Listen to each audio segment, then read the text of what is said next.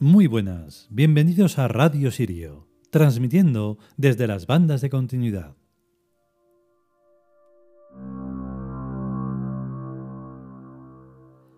Pues mm, aunque en el texto de hoy, el episodio de hoy, en un momento dado se diga que hoy es viernes, puede valer para mañana, porque hoy es jueves. Pero bueno, va a dar lo mismo porque, como cualquier otro programa que se escucha en estas cosas de los podcasts, pues es cualquier día.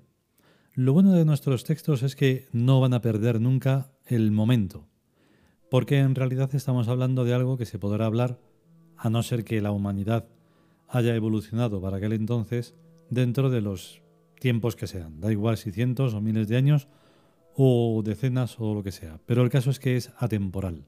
Eso es lo bueno. Las morcillillas o bueno, las cosillas así que contamos como medio personales, pues bueno, son pequeños ejemplos que se pueden poner para que se haga uno una idea de lo que es el sufrimiento o lo que es lo bueno o lo malo. Todo es personal. Pero más allá de lo personal está lo heroico. O sea, cuando decimos que somos dioses es porque somos héroes. ¿Por qué somos héroes? Porque continuamos. En la medida en que uno continúa, pues en la lucha de su vida, pues debe de mm, hacerse cargo de la divinidad. Por eso somos dioses. Porque fuera no hay nada. este aprendizaje es muy importante y es gratis. Así que, venga. Y vamos con el capítulo, que me enrollo.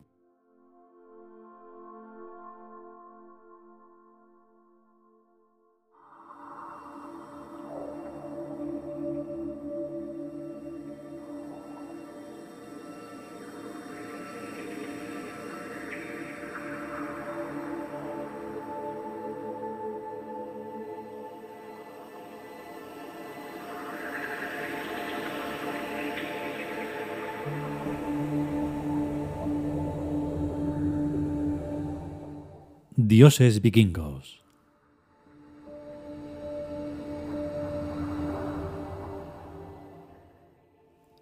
Freya. Texto. Diosa del amor. Freya recorre el cielo en su dorado carro transportado por gatos blancos, repartiendo belleza y amor a quienes la invocan con fe concede sinceridad y pureza a los sentimientos, así como la comprensión de la trascendencia del dolor causado por esos sentimientos, representados por su mágico collar de perlas.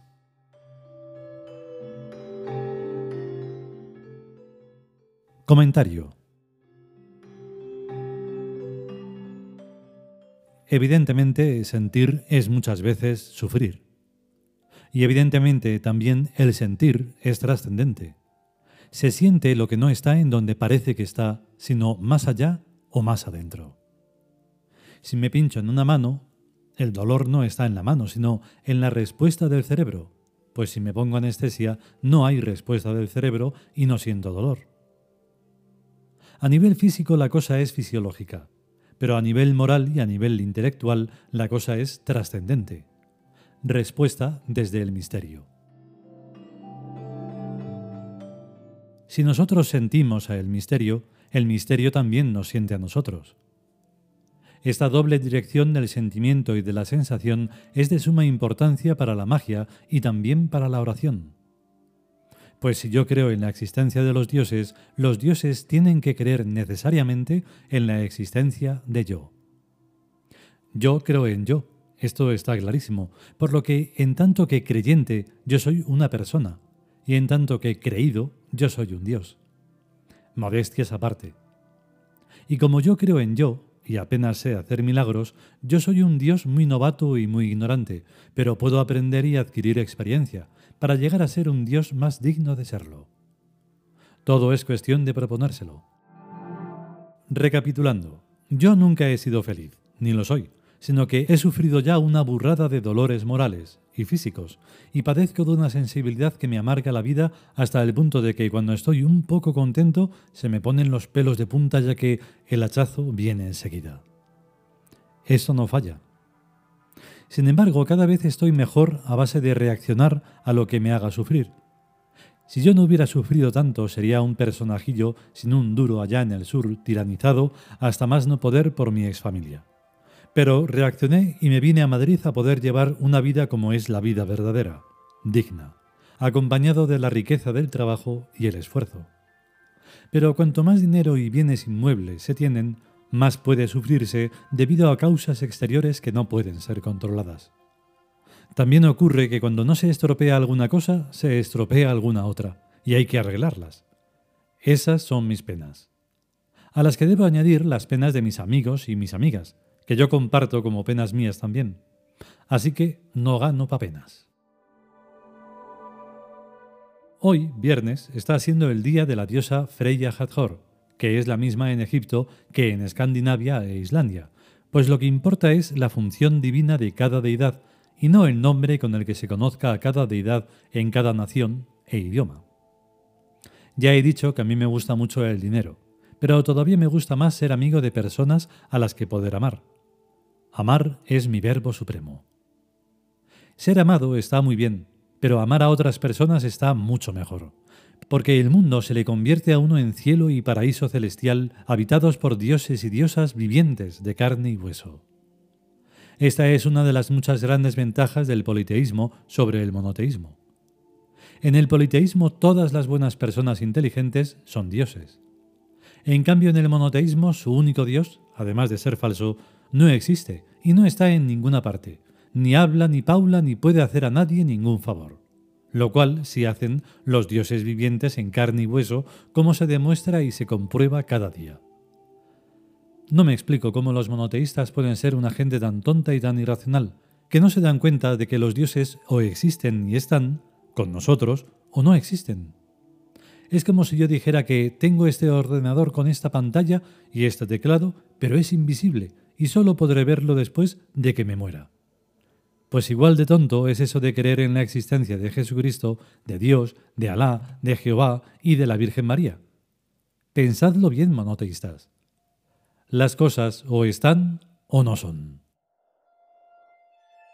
De una persona solo se ve la cara y las manos. Su cuerpo está tapado por la ropa, es invisible. Pero la cara y las manos sí se le ven. Si la persona estuviera totalmente cubierta con ropa y ni se moviera, ni hablara, ni hiciera nada, podría todo lo más ser un muñeco, pero no podríamos decir que es una persona. Nadie, nadie, nadie, nadie, nadie vivo ha visto a Jesucristo, ni a la Virgen María, ni a Dios, ni a Alá, ni a Jehová. Absolutamente nadie que ahora y actualmente esté vivo.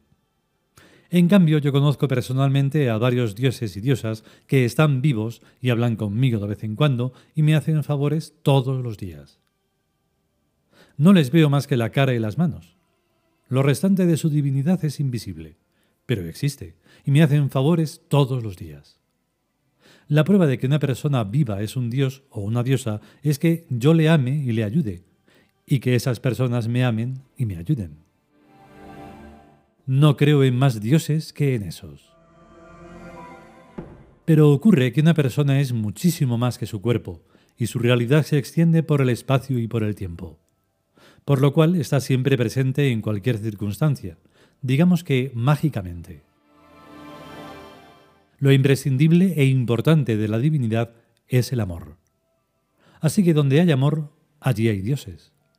Y donde hay dioses, todo se convierte en mágico, incluso lo más usual. Y esto se nota en una especie de buena suerte. La buena suerte no nos evita tener disgustos, porque los disgustos son pruebas que nos ponemos los dioses psíquicos a nosotros mismos para entrenarnos en la vida e ir venciendo a todas las clases de dificultades con inteligencia práctica y con honestidad heroica. Esto es igual que cualquier deporte.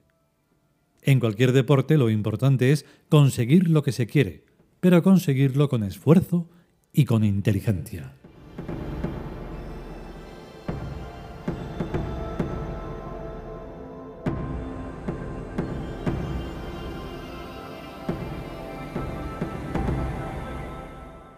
Y hasta aquí el capítulo dedicado a Freya, la diosa del amor en el mundo vikingo.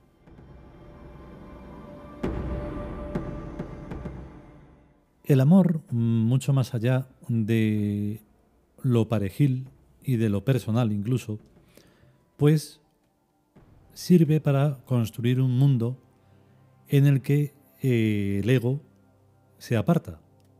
Y de esa forma, más allá de lo que hemos dicho, de lo personal, y en eso se incluye sobre todo lo familiar y lo que todo lo que mm, son cosas de, de lo convencional, pues es ahí donde se demuestra que es amor. Lo otro no es amor, solo es un apego que se tiene por esas cosas de la sangre y de las vísceras.